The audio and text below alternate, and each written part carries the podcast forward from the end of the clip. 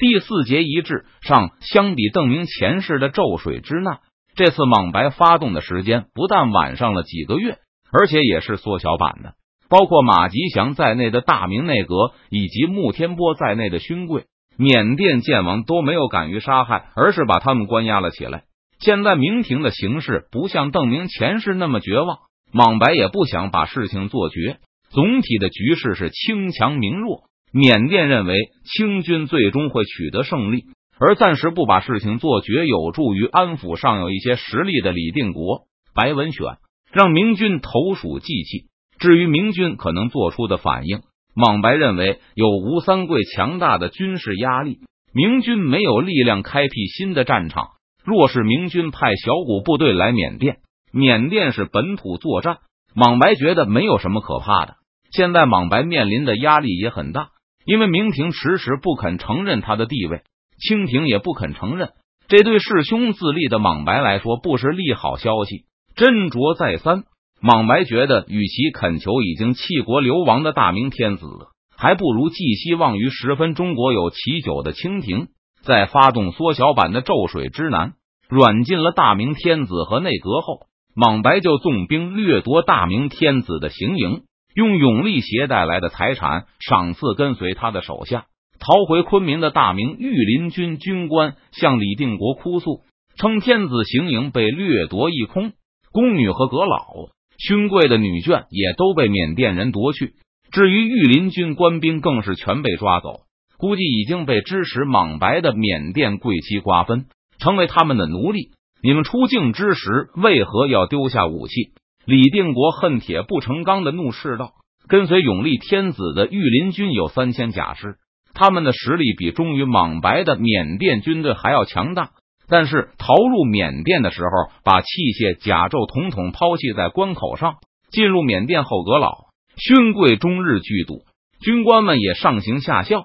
御林军既没有武装，也没有斗志和军纪。莽白发动咒水之难的时候。”阁老和文武官员束手就擒，只有穆天波一个人试图抵抗。穆天波不得不从缅甸兵手中抢夺武器自卫，但孤掌难鸣，也很快被制服，和马吉祥他们一起被关押了起来。这是圣上的命令啊！御林军军官嚎啕大哭，他孤身逃回，家人和手下也都失陷在缅甸。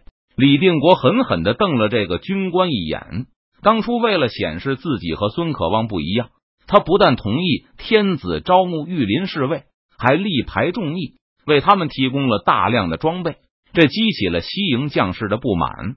秦系和蜀系的西营将领还在背地里发牢骚，称李定国不是西营的王子了，忘本了，真心实意的想做大明的晋王了。而最后，在清军袭来的时候，重金打造的御林军不但没有像李定国盼望的那样协助抵抗。而是抛下全部装备逃出国去，现在居然连保卫天子这个最基本的任务都无法完成。事情经过到底如何？你详细说来。莽白这个贼，他说要和阁老们立誓，约阁老勋臣们去咒水和引咒水发誓。御林军军官收住悲声，哭哭啼啼的说起来：“你们就信了？”李定国不客气的打断了他的叙述。莽白连他亲哥哥都下得去手。桀骜不驯，你们就相信他突然变成吃素的菩萨了？圣上和元府都是怀疑的。那你们做了什么防备？李定国一句话就把御林军军官问的哑口无言。重建御林军的时候，秦系孙可望的旧部当然不能用，但是李定国推荐的勇士如赵天霸等晋王府锐士也不能让朝廷放心。所以永历君臣挑选的都是那些和西营完全没有关系的人。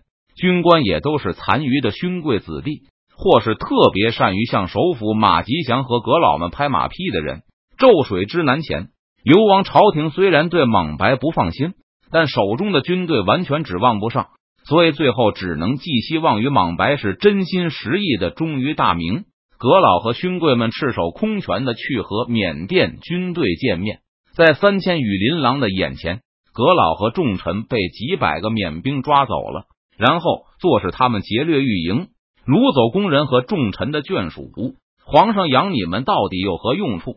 李定国越听越气，差点就喝令把这个逃回来的御林军军官推出去斩了。但想想，这毕竟是天子的亲军，到底该如何处置，还轮不到一个亲王来决定。李定国身处是非之地，关于他的谣言从来没有停过。郑成功等人也一直心怀狐疑，随时准备在西营篡逆后拥戴新军。为了稳定人心，李定国对永历如何组织御林军不闻不问，也忍受了御史团对他连篇累牍的弹劾，还为此一次次上表请罪。现在要是杀了皇帝的亲军，不知道谣言会传成什么样。你们是天子亲军，看着阁老们被缅甸人抓走也就算了。居然还束手就擒，去给缅甸人当奴隶，真是把堂堂天朝的脸面都丢光了。李定国虽然不杀人，但心中的怒气还是难以遏制。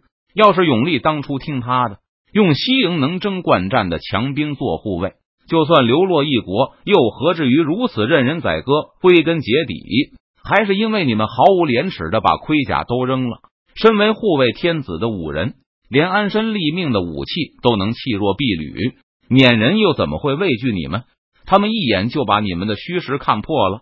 御林军军官被李定国骂得抬不起头来，最后只能趴在地上呜咽，恳求晋王发兵拯救御林军的同僚和他们的家眷。好了，你先下去休息吧。你千辛万苦逃回来报信，可见尚有忠义之心。大怒过后。李定国胸膛里满满的全是无能为力之感，国难深重，天子内阁如此软弱，如何能驱逐鞑虏不恢复国土？旁听的白文选等人也都是满心的鄙夷，而马宝、贺九义脸上更是毫不隐晦的蔑视之色。贺九义此时更加觉得李定国当年反对孙可望毫无道理，为了扶持这样一个大明天子，就让西营内部反目成仇。还不如支持秦王登基呢。不过贺九义还算有点脑子，知道现在不是火上浇油的时候。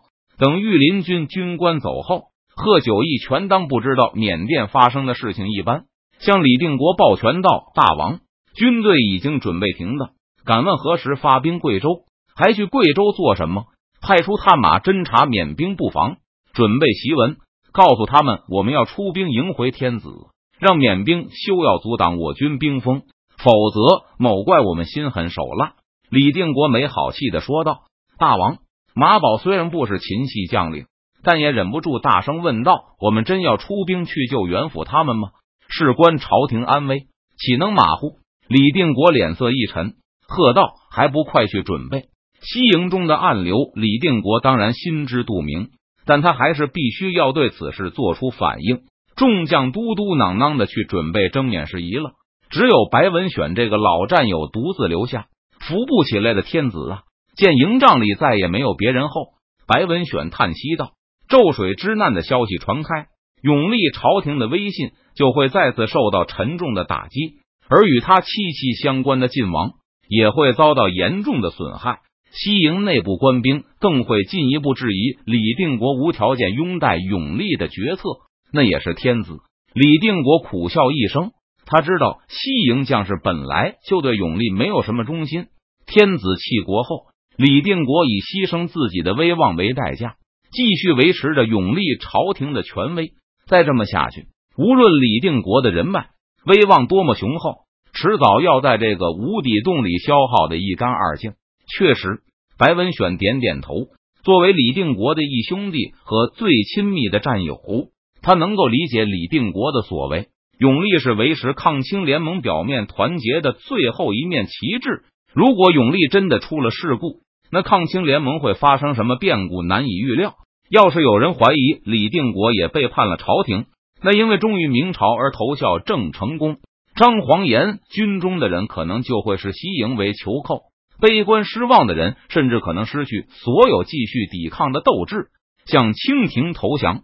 不过，即使能够理解李定国的苦心，危如累卵的抗清联盟也经不起大风大浪了。白文选心中的失望依然。如果不是为了晋王，白文选在心里默默念叨着：现在他对永历朝廷的忠诚，完全是冲着李定国的威信在勉强维持。如果再有类似的情况发生，白文选也不知道自己能不能继续效忠永历。派人去成都。把快马都带上。李定国身心俱疲，在吴三桂的压力下，他根本无法出动大军去解救朝廷。他迫切需要盟友的支援，即使只有政治上的支援也好，以便继续维系云南明军对朝廷的忠诚，从而保存岌岌可危的抗清联盟。全速赶去通知保国公邓明刚刚得到的爵位，让保国公赶快声讨免人的无耻犯上。那贵州呢？李定国无力的摇摇头，军心不稳，安家我们是帮不上忙了。贵阳的清军得知咒水之难的消息后，吴三桂哈哈大笑。本王本来还准备了三万人马，防着李定国不顾和安家的旧怨来搅和本王的大计。好，莽白果然好得很，本王可以把这些兵马也用去收拾安水溪了。过年前就解决了这个心腹大患。